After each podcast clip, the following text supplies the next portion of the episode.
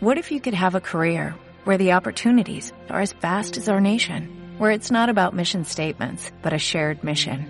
At U.S. Customs and Border Protection, we go beyond to protect more than borders, from ship to shore, air to ground, cities to local communities. CBP agents and officers are keeping people safe.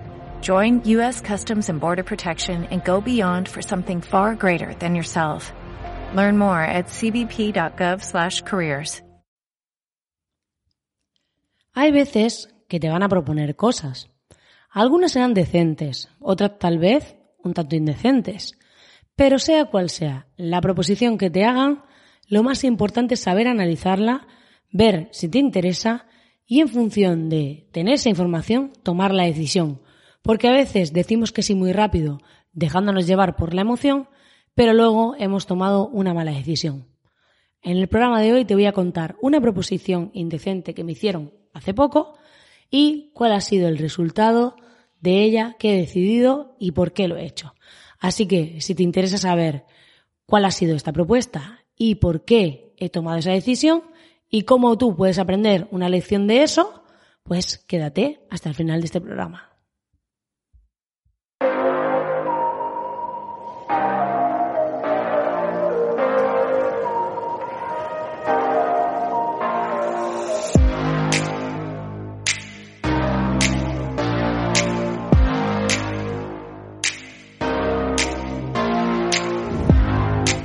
Este podcast ha tenido varios nombres, pero forma parte de mi evolución.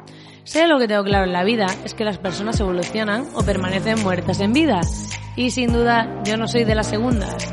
Mi nombre es Marina Miller y me considero una estratega digital disruptiva que ha llegado aquí para irrumpir en todo lo convencional que hay en el mundo online y sacarte de tu zona de confort, porque bueno, se está ahí comodito, pero hay que evolucionar y avanzar. Para eso tengo una comunidad de la que puedes ser parte en www.espabilismofreelance.com donde estamos interactuando en las salas temáticas y si lees hasta el final de la web hay sorpresa. Recuerda que lo bueno de ir solo es que nadie te incomoda, pero lo mágico suele estar al otro lado de la incomodidad.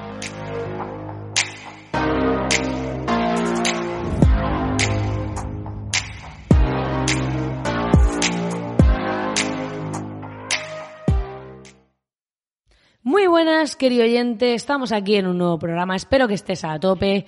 Ya aquí cerrando la semanita. Yo muy contenta por todo el cierre que ha habido de la campaña de argumentos de venta y muy feliz, muy feliz. Porque ya no me comparo con los resultados de nadie, sino con los míos propios, con mi propia evolución. Y eso, pues, me ha permitido ser más libre y disfrutar más el proceso. Y estoy en ello. Estoy poniendo el foco en disfrutar mucho cada proceso y evitar la comparativa, como hablaba en el podcast del lunes que hice hablando sobre este tema. Así que eh, tenemos que poner más el foco ahí para, para evitar entrar en esa infelicidad. Eh, si no sabes de qué programa te hablo, puedes ir al gran problema de la felicidad y ahí puedes escucharlo. Hoy quiero hablarte de una propuesta indecente, que la considero indecente no porque el que me la hizo supiese que es indecente o pensase que es indecente, sino que para nada tiene que ver, que a mí me lo parece después de analizar los datos. Y creo que cuando te hagan una propuesta así, puedes sacar una gran lección. Por eso he, he decidido compartir el análisis que yo misma hice de esta propuesta y cuáles fueron las cosas que valoré a la hora de decidir si aceptarla o no. Porque así puede que te sirva cuando te haga una propuesta similar o parecida o lo que sea, para decir, vale, pues qué cosas tengo que tener en cuenta que a lo mejor no había pensado y oye, me valen. ¿Que luego no te sirve de nada? Pues mira, te has quedado con una anécdota hoy aquí, tan ni tan mal, y te he entretenido un rato. Pero tal vez sí que te pueda servir para decir, oye, pues a lo mejor no me haya planteado valorar estas cosas y pues te da un nuevo punto de vista, un nuevo ángulo. Oye, ni tan mal. Así que sin más rodeos, vamos a hablar de la propuesta indecente, inesperada que recibí.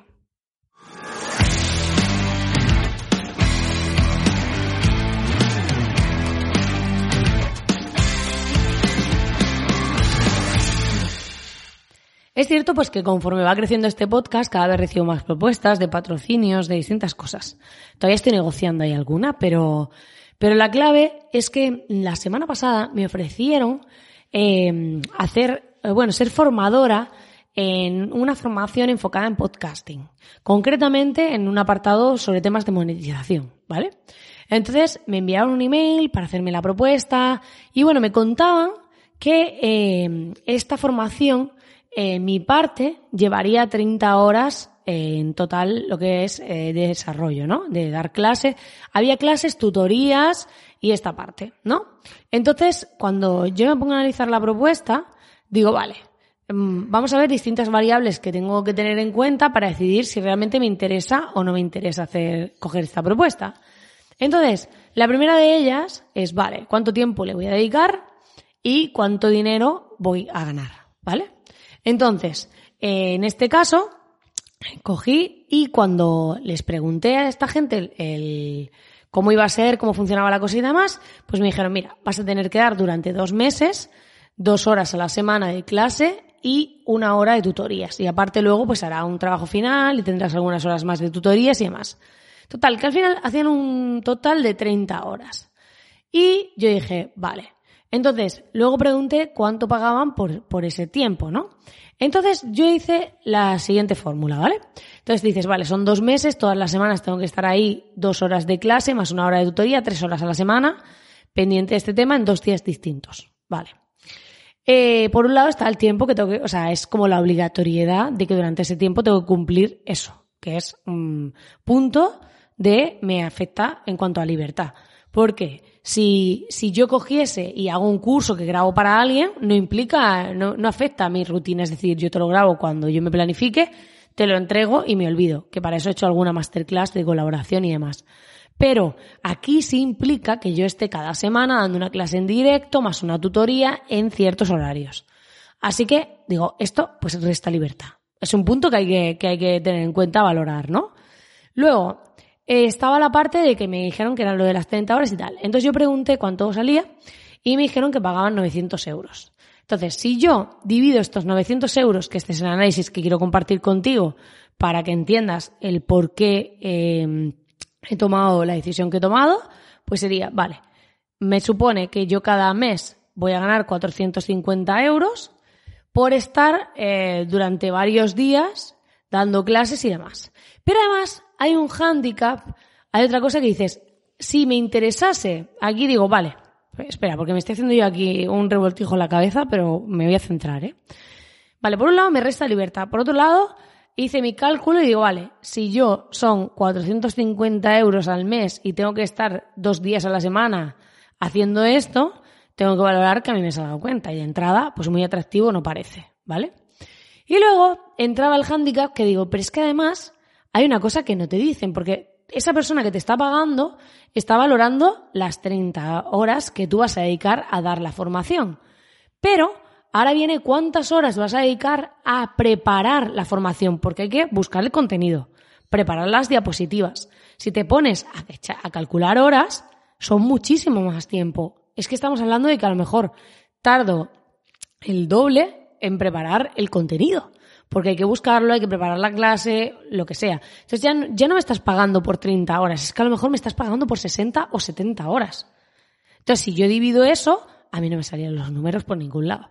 Otra cosa es que entre otro factor, porque está el factor libertad, el factor rentabilidad, y tendría en cuenta un tercer factor, que podría ser el factor de, una vez que he visto la libertad y la rentabilidad, el factor de visibilidad. Porque si esto me lo ofrece una escuela de negocios súper importante, alguien que tenga mucho nombre, que a mí me interese a efectos de marca, de branding, eh, tener esa visibilidad, a lo mejor, aunque no me salga a cuente y sea lo comido por lo servido o incluso pierda, me interesa por efectos de visibilidad. Pero en este caso, son, no era una empresa conocida y eh, la dónde se va a impartir o qué centro va a coger esta formación no está definido. Por lo tanto, el factor visibilidad de momento no afectaba. Entonces dije, si yo analizo esto, no voy a coger esta propuesta. Por más que a mí me guste el tema, por más que me guste dar formación, porque si yo invierto ese tiempo en hacer cosas para la comunidad, en los productos que estoy desarrollando, en las cosas que estoy preparando, me sale mucho más rentable y son cosas que quedan para mí, que dependen 100% de mí, que no me implican la obligatoriedad de tener que estar tal día, tal hora haciendo eso y demás. Y creo que es muy importante que seamos conscientes de esto, que seamos conscientes de que cuando nos hacen una propuesta no podemos coger en caliente y decir, ay, sí, sí, sí, porque es muy chulo el proyecto. No, hay que sentarse y decir, vale, ¿cómo me afecta realmente esto? Pues mira, me quita libertad, eh, estoy valorando realmente el tiempo que le voy a dedicar, porque una cosa es el tiempo que tú me dices que yo le voy a dedicar, que son 30 horas para ti, pero para mí son 60 mínimo, porque tengo que preparar todo ese contenido. Entonces, cuando hagamos una propuesta a alguien de este tipo, no podemos venderle que es que va a tardar X tiempo y que esas son las horas que te pago. Tenemos que tener en cuenta que las horas que te estoy pagando no solo son esas, sino que si tú tienes que preparar el material, son muchas más. Otra cosa es que a mí me hubiesen propuesto, oye, vas a dar las 30 horas, pero yo te voy a dar todo, el contenido, solo tienes que, explicar todo lo que yo te doy. Ahí la cosa cambia. Pero muchas veces en estos pequeños detalles, matices, es donde está la pérdida de horas, el pringar, el palmar tiempo. Cogemos y aceptamos cosas que luego nos hacen perder dinero y tiempo y mucho esfuerzo y acabas quemándote. Por eso quería compartir contigo esta, esta propuesta que me hicieron, cómo la analicé, cómo la pensé, qué cosas valoré, porque es algo sencillo y tampoco es complejo, pero puede ser que te dé un nuevo punto de vista, decir, oye, pues no había pensado que, que estas horas también hay que valorarlas, porque yo misma lo pensé sobre la marcha en el momento y dije, ostras, es que esto no son 30 horas, es que hay mucho más tiempo detrás. Entonces, hay que valorar estas cosas, no dejarnos llevar por la emoción, y si tomas la decisión, por ejemplo, porque en cuanto a visibilidad te interesa, pues que tengas claro que es por eso, que no es un tema de rentabilidad, que no es un tema de este tipo, que seas consciente y que veas más allá de lo que aparentemente se ve, que cuando vas creciendo te van llegando propuestas de todo tipo. Hay que saber elegir y analizar si realmente te interesa, si realmente eh, hace crecer tu negocio, porque además esta formación era para un grupo reducido de personas. Quiere decir que si mi objetivo fuese meter gente en la comunidad, me interesa más dar una charla en una institución más grande y que esa gente se apunte a la comunidad que hacer una formación para un grupo pequeño de personas. Entonces, esto hay que tenerlo muy en cuenta, hay que mirar todas las variables, hay que analizar bien y por eso quería compartir contigo este caso real de algo que a mí me ha pasado recientemente, cómo lo he valorado yo, cómo lo he vivido yo, por si te sirve y puedes coger algo útil sobre esta reflexión, pues oye, adelante. Y si no, pues te has quedado con una anécdota que aquí te ha contado la señorita Miller y oye, pues bueno, has pasado el rato, no pasa nada. Bueno, lo voy a dejar aquí. Eh, te invito a que te suscribas al podcast a través de iVoox para no perderte ningún programa a que me dejes tus comentarios, tus corazoncitos, a que te vayas a la comunidad. Si no estás ya, por Dios, entra en espabilismofreelance.com porque hay sorpresa y eh, estamos interactuando en un montón de salas temáticas. Hay mucha gente que cobra una pasta por estar en comunidades así y si lees hasta el final de la web entenderás por qué acabo de decir esto. Y como siempre, darte las gracias por estar ahí al otro lado, por dedicarme tu tiempo y sobre todo tu atención, que para mí es más valiosa todavía. Y pues nada, nos vemos muy pronto en el siguiente programa. Recuerda que cada lunes, miércoles y viernes estamos por aquí por las ondas de Internet cibernáticas. Cibernáuticas. ¿Náticas? ¿Por qué náticas? Cibernáuticas.